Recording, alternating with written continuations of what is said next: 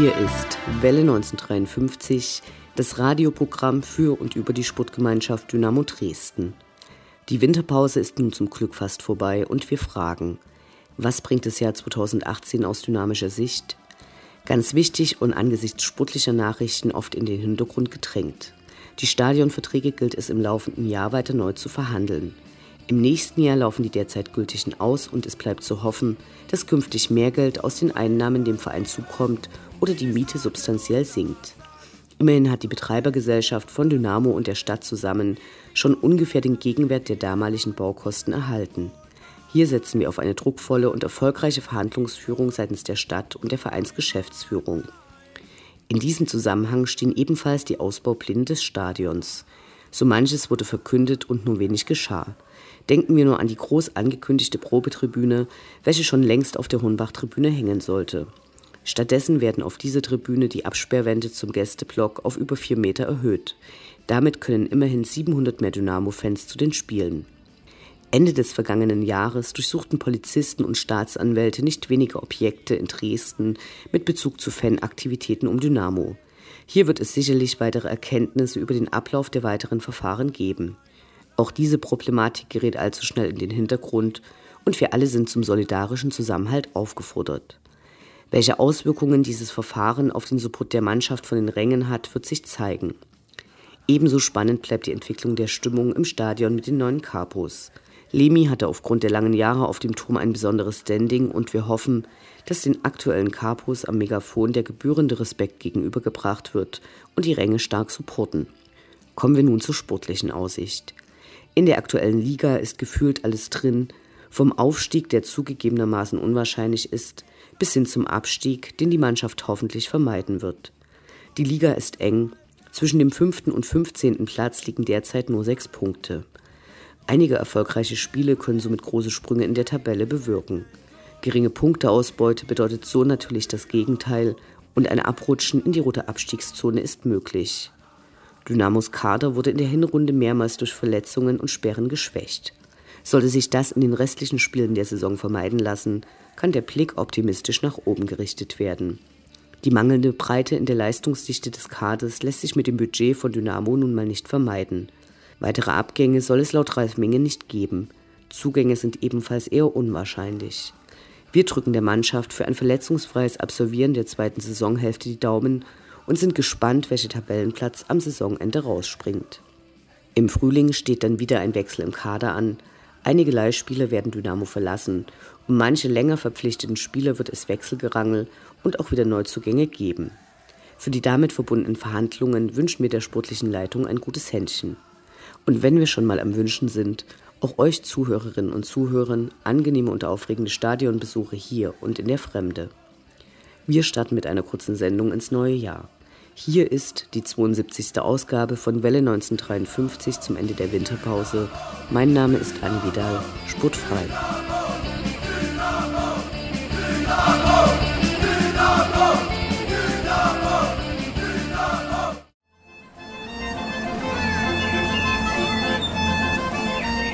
Wir Fans bleiben Dynamo treu. Doch die im Trikot kommen und gehen und die in den Anzügen sowieso. Wir schauen zu, wie sich das Personalkarussell bei der SGD munter dreht. Bis Ende Januar ist wieder das Transferfenster geöffnet und nur zwei Vereine der zweiten Liga haben bisher weder entlassen noch verpflichtet. Holstein Kiel und FC St. Pauli. Ansonsten halten sich die meisten Vereine bisher zurück. Und während es Dynamo gelang, Marcel Franke auszuleihen, ging eine andere Leihe unrühmlich zu Ende. Eero Markkanen, der zwar für die finnische Nationalmannschaft spielt, bei Dynamo aber bisher kaum Einsatzzeiten erhalten hatte, kehrte nach dem Jahreswechsel nicht zum Training zurück. Trotz mehrerer Gespräche zwischen Ralf Minge und ihm und dessen Berater konnte keine Lösung gefunden werden. Wer nicht für Dynamo spielen möchte, soll auch nicht. Hoffentlich bekommt Dynamo die Leihgebühr wenigstens teilweise zurück. Einen neuen Verein hat Eero Markkanen auch schon gefunden. Er wird bis zum Ende des Jahres an den dänischen Club Randes FC ausgeliehen. Ebenso wurde bekannt, dass Noah Avasis Vertrag, der bis zum Ende der Saison gelaufen wäre, vorzeitig von Dynamo aufgelöst wurde.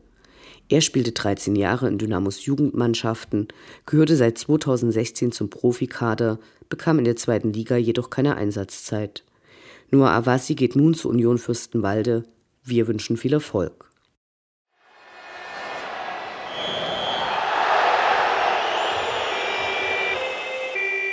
Station 1953. Von der Notaufnahme zur Rekonvaleszenz, zur Krankensituation im Kader. Wie geht es den verletzten und erkrankten Spielern? Kurz vor dem Ende der Winterpause fällt nun Marvin Schwebe bis auf weiteres aus. Wegen einer Meniskusläsion musste er operiert werden. Wir wünschen schnelle Genesung und Markus Schubert viel Erfolg.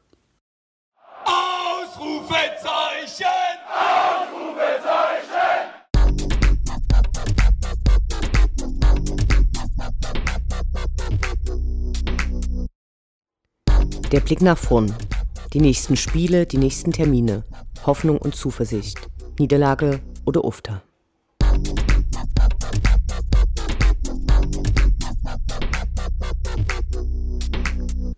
Bereits morgen gibt es ein letztes Testspiel.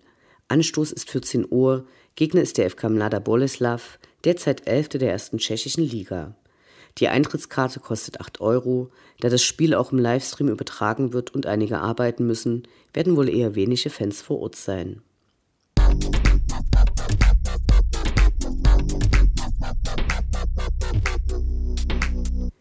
Neunzehnter Spieltag, 25. Januar, Donnerstag 20.30 Uhr, Sportgemeinschaft Dynamo Dresden gegen FC St. Pauli.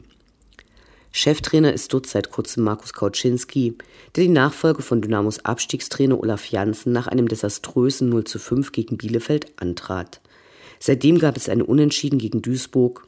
Mit einem 2 zu 1 Erfolg gegen Bochum verabschiedeten sie sich in die Winterpause. Getestet haben sie wie Dynamo im Wintertrainingslager gegen den VfL Wolfsburg und verloren 1 zu 3, während Dynamo ein 1 zu 2 erspielte. So richtig aussagefähig ist es natürlich nicht. Bestimmt wird der Gästeblock im ersten Pflichtspiel nach dem Attentat auf den ehemaligen St. Pauli-Spieler Dennis Naki etwas dazu bringen. Schüsse auf Profispieler kommen in Deutschland sehr selten vor. Erinnern wir uns nur an den aktuell verliehenen Mark Wachs, welcher fast genau ein Jahr vorher angeschossen wurde.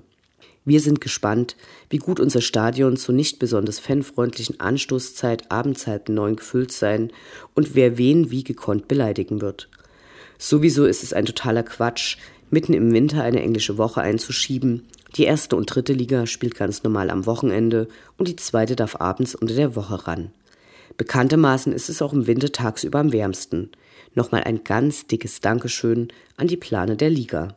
Dynamo Allee.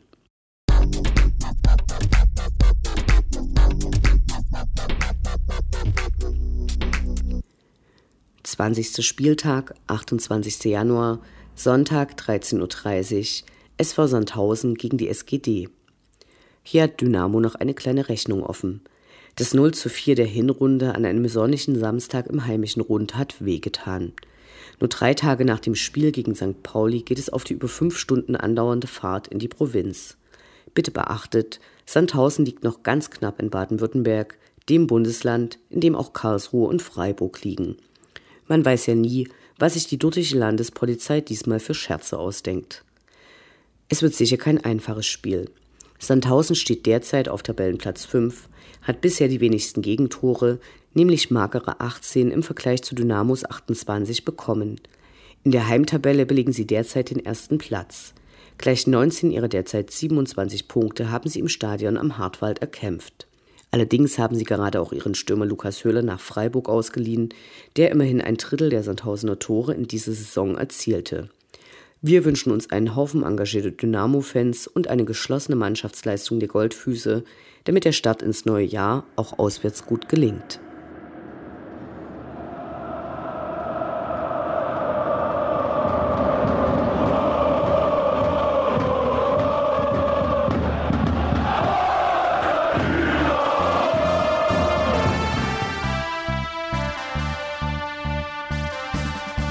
Das war Welle 1953, das Programm für und über die Sportgemeinschaft Dynamo Dresden.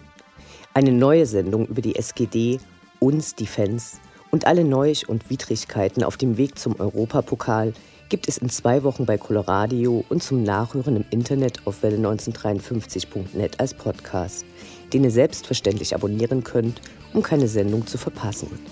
Mein Name ist Anne Vidal. Auf Wiederhören, bis zum nächsten Mal. Schwarz-Gelb wie in unseren Fahnen, wie sie noch keiner gesehen hat. Noch schön lang